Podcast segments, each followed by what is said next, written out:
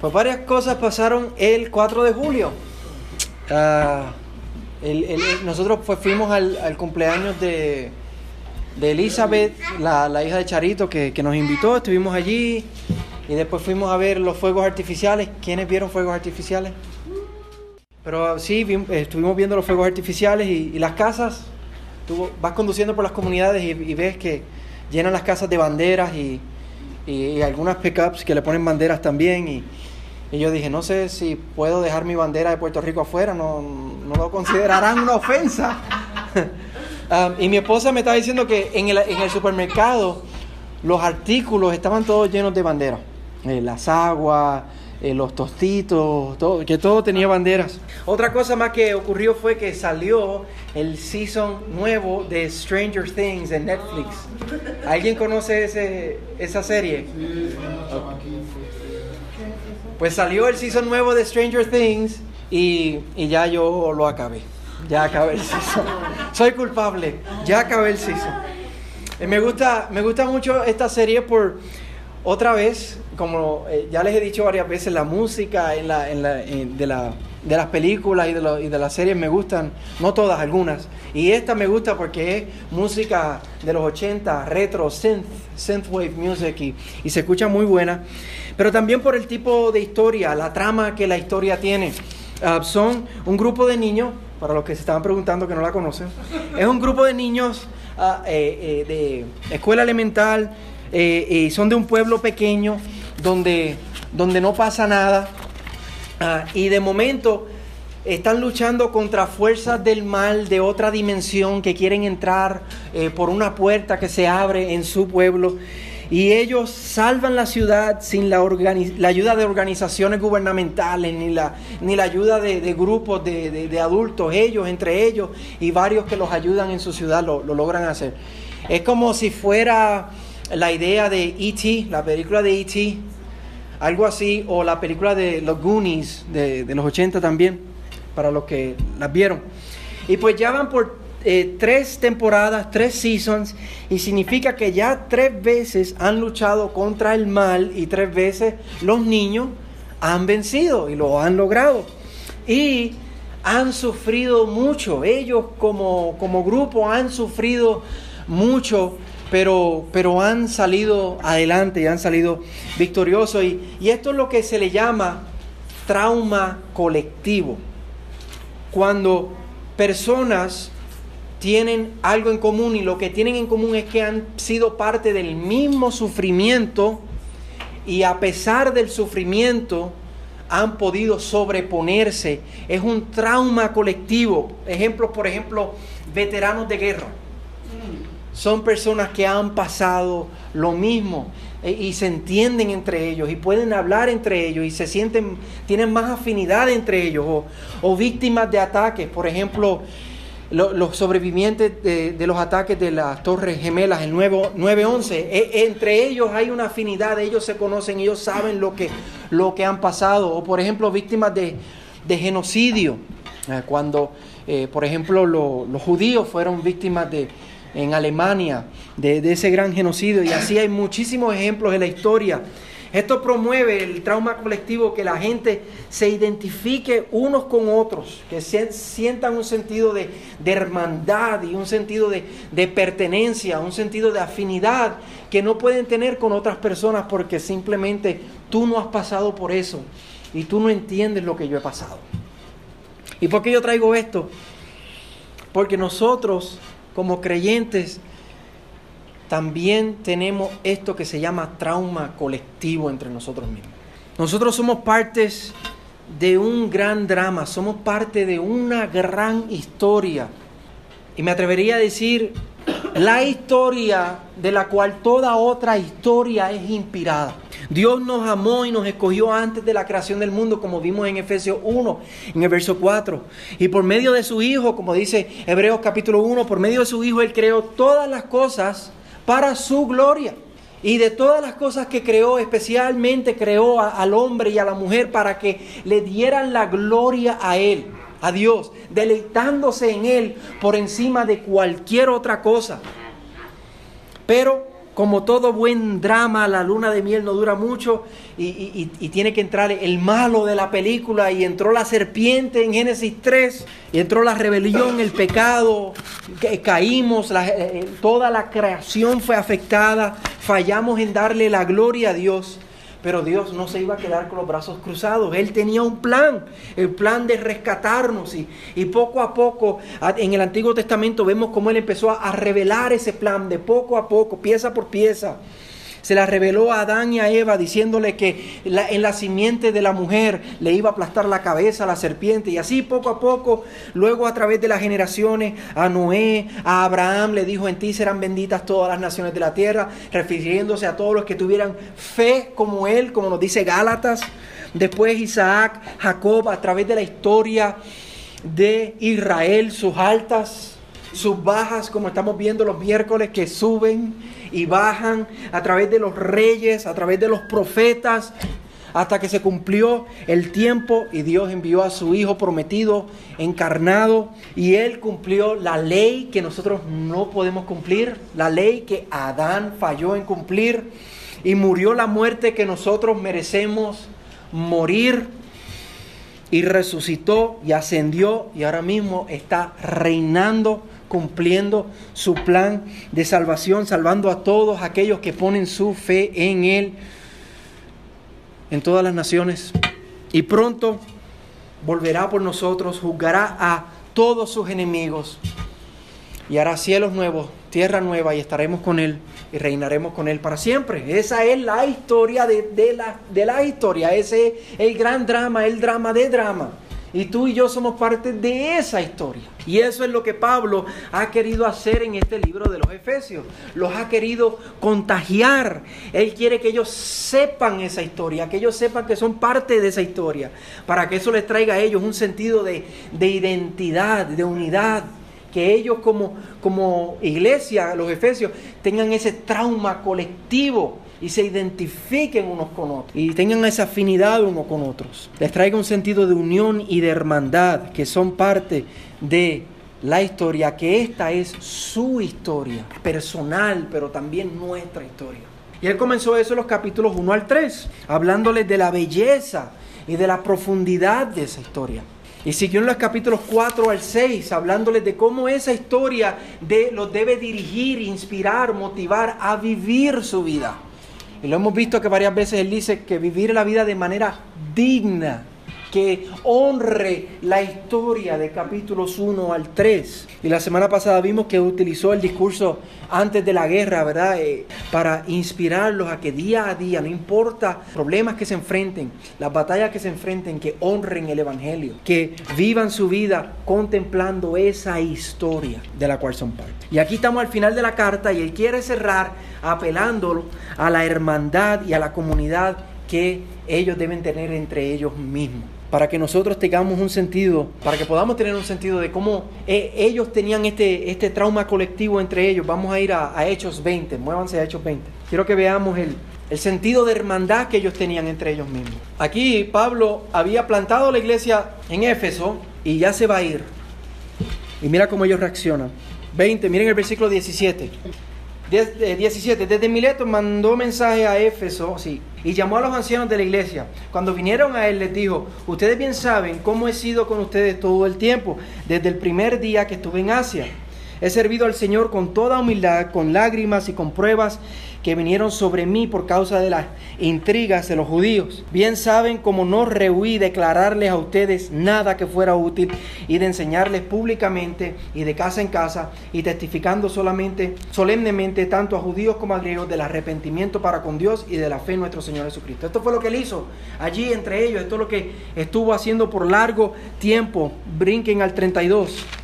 Ahora los encomiendo a Dios y a la palabra de su gracia, que es poderosa para edificarlos y darles la herencia entre todos los santificados. Él se va a ir y les dice, ya yo hice mi obra aquí, ya yo les enseñé todo, ahora los encomiendo a la palabra de Dios. Y miren el versículo 36. Cuando Pablo terminó de hablar, se arrodilló y oró con todos ellos y comenzaron todos a llorar desconsoladamente. Abrazando a Pablo, lo besaban, estaban afligidos especialmente por la palabra que había dicho de que ya no volverían a ver su rostro y lo acompañaron hasta, hasta el barco.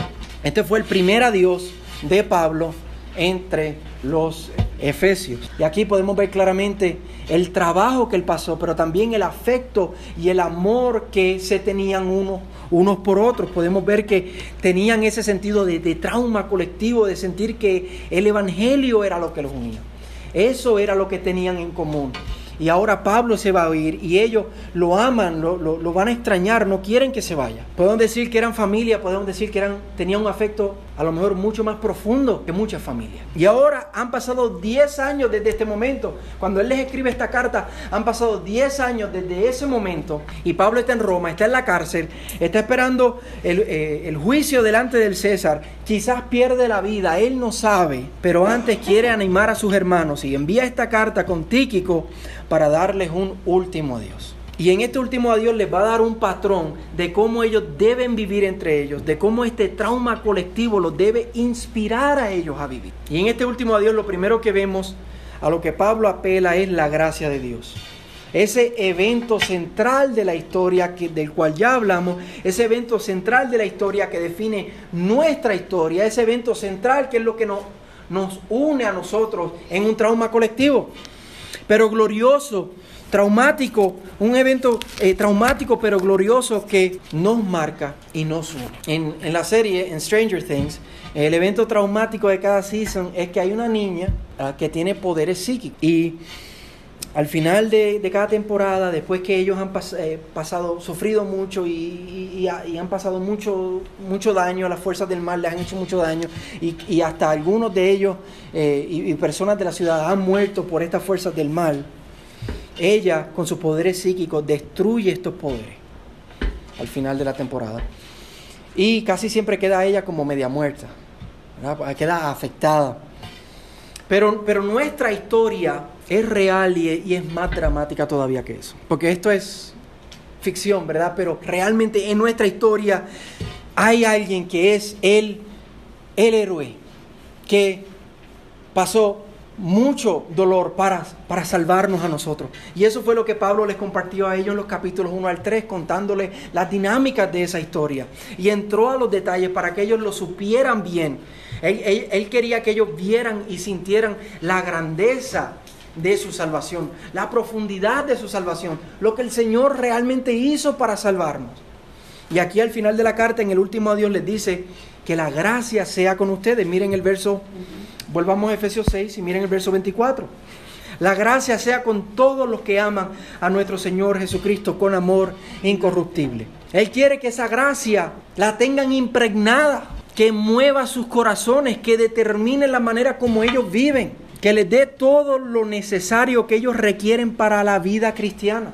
Él quiere que ellos se identifiquen con esa gracia, con eso que les compartió los capítulos 1 al 3. Y si algo nosotros necesitamos como creyentes es recurrentemente recordar esa historia. El momento que nosotros pensamos, pero es que ya yo sé el ya yo conozco el evangelio. El momento que nosotros pensamos que ya lo conocemos, y no tenemos que recordarlo. Ahí empezamos a fallar. Algo está, anda mal en mi vida espiritual si yo empiezo a pensar de esa manera. Tenemos que decirle al Señor, Señor, ábreme los ojos para que la gracia, para que esa historia, para que eso que nos une, que nos marcó, no me deje de sorprender. Eso es, tenemos que saber que eso es lo que tenemos en común. Tenemos que dejar que eso sea lo que defina nuestras vidas. No podemos dejar que nos volvamos fríos y acostumbrados a esa historia, a esa gracia a eso que tenemos en común. Y para, para probar un poquito de cómo no nos debe dejar de sorprender el Evangelio. Mira como Pablo les dice aquí, al final del verso 24. La gracia sea con todos los que aman a nuestro Señor Jesucristo con amor incorruptible. Yo te pregunto, ¿amas? ¿Tú dirías que tú amas al Señor con un amor incorruptible? Yo no diría que yo amo al Señor con un amor incorruptible. Pero es que esa es la maravilla del Evangelio, que a través de la obra de Cristo y en Cristo tu amor y mi amor imperfecto por el Señor, la manera imperfecta que nosotros vivimos nuestra vida cristiana, como la acabamos de vivir esta semana y como la vamos a vivir esta semana que, está comenzando, la manera imperfecta que vivimos nuestra vida cristiana es vista con agrado y es aceptada y le da gloria a, a Dios, es de honor a Dios. ¿Por qué? Porque es santificada en Cristo.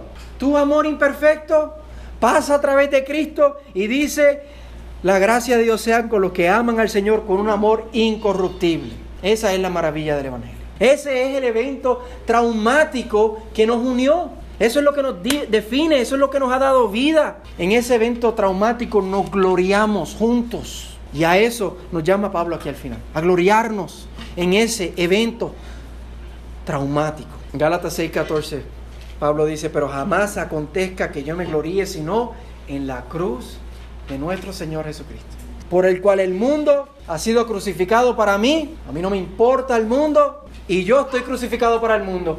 Para el mundo yo estoy como muerto, pero no me importa, porque mi gloria es la cruz de Jesucristo. Lo segundo que Pablo les trae en este último adiós es la paz y el amor que hay, la paz y el amor que, que hay entre ellos como hermanos, que es resultado de la gracia de Dios, es resultado de este evento traumático que nos une.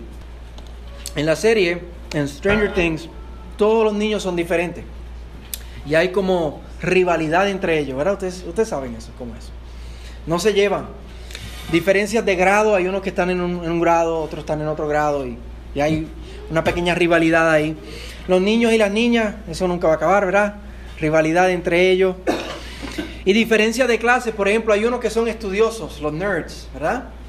Hay otros que son los bonitos, los que se creen, ¿verdad? Los, que todas, todas las nenas me miran a mí, no los miran a ustedes.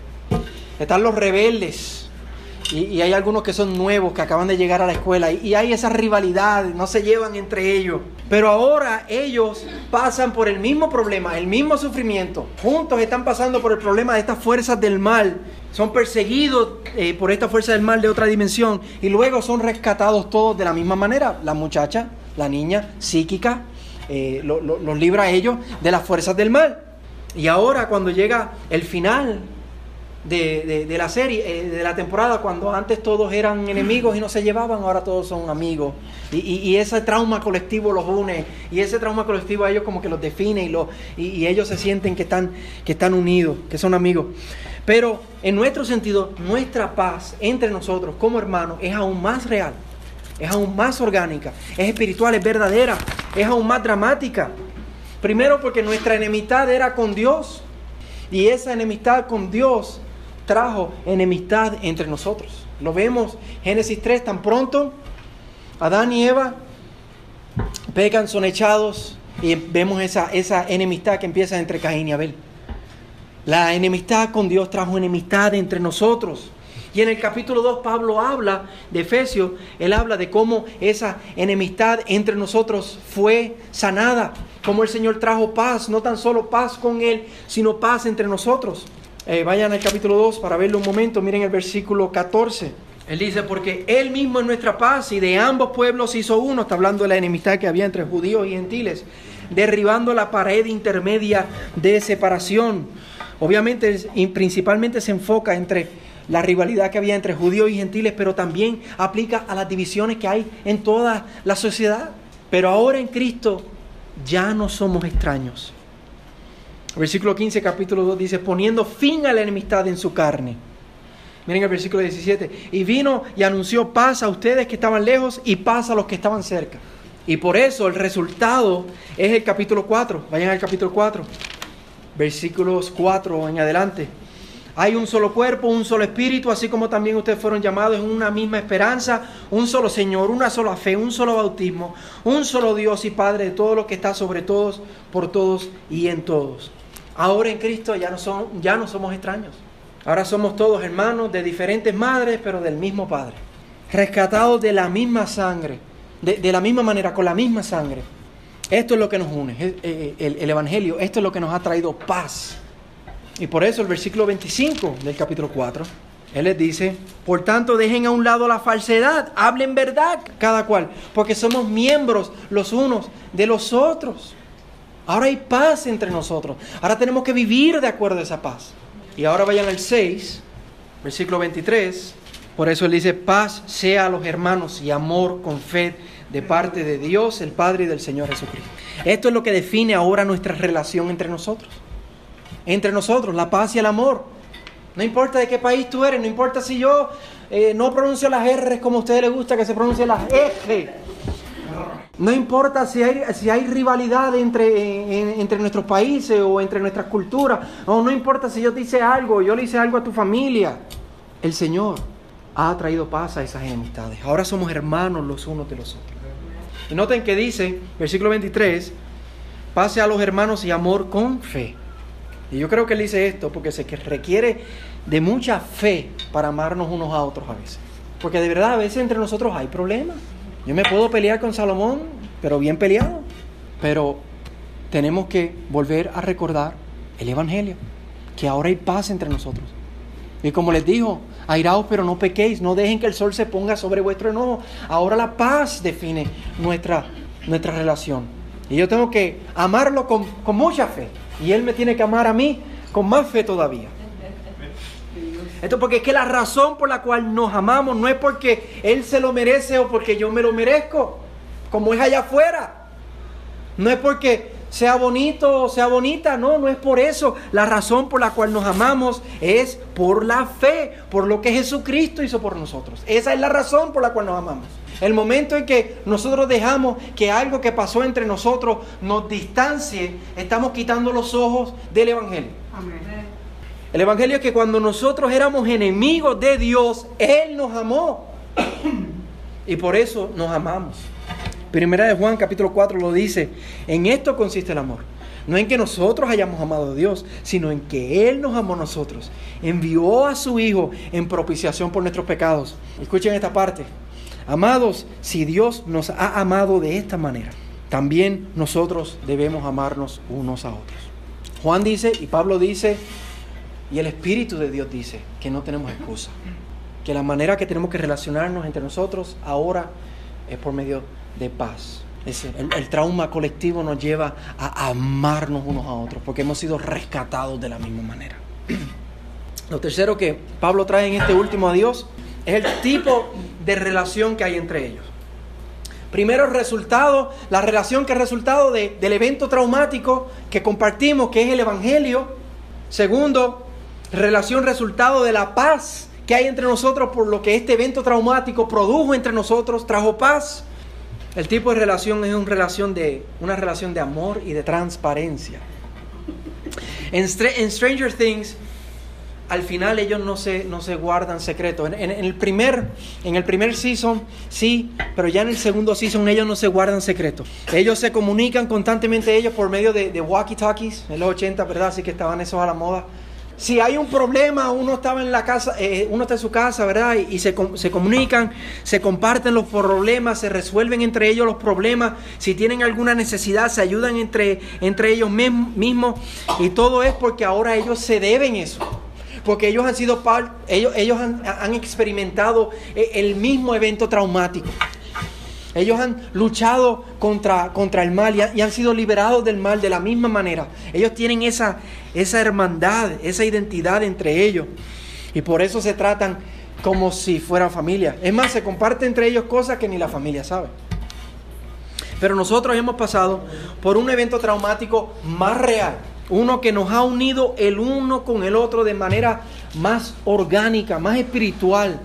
Y por eso somos llamados a tratarnos unos a otros con transparencia y preocupación verdadera. Noten las razones por las que Pablo le dice que les envía a Tíquico o a ellos. Miren el versículo 21 y 22. ¿Qué quiere Pablo? Que, que ellos sepan de él. Le dice, pero a fin de que también ustedes sepan mi situación y lo que hago. Todo se lo hará saber, todo, no le esconde nada, todo se lo hará saber. Tíquico, amado hermano y fiel ministro del Señor y después dice, ¿a quién he enviado a ustedes precisamente para esto? Para que sepan de nosotros. No les esconde nada. Y para que consuele sus corazones.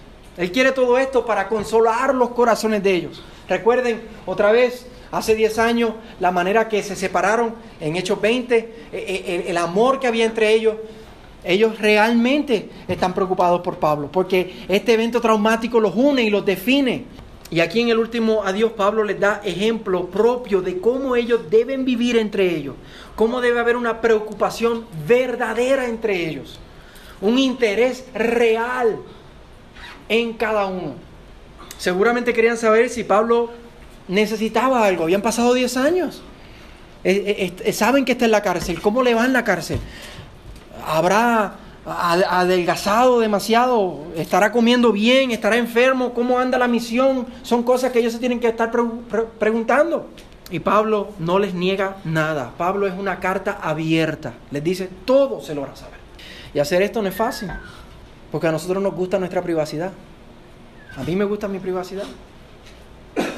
Nos, nos gusta cuidar de qué es lo que la gente sabe de mí, qué la gente ve de mí, porque me gusta cuidar de qué es lo que la gente va a pensar de mí. Nos gusta nuestra privacidad. ¿Qué pensarán? ¿Y qué, y qué tal si, si ven, me ven transparente como soy? Van a conocer mis luchas, me van a ver conocer tal como soy. Pero en la vida cristiana, los unos somos de los otros. Somos más que familia, hermano. Porque nuestra familia es familia de sangre, sí. Pero aquí estamos hablando de lo que, que nos une es la sangre de Cristo. Y por eso velamos el uno por el otro. Y por eso compartimos el uno con el otro.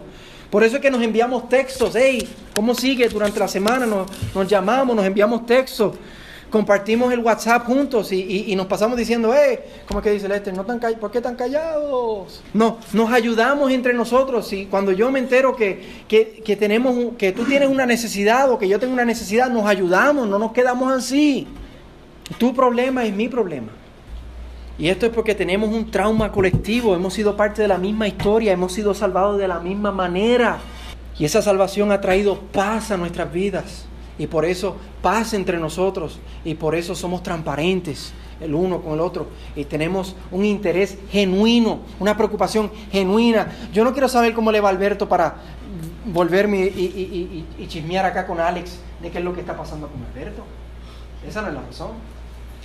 Y si esa es la razón, arrepiéntase.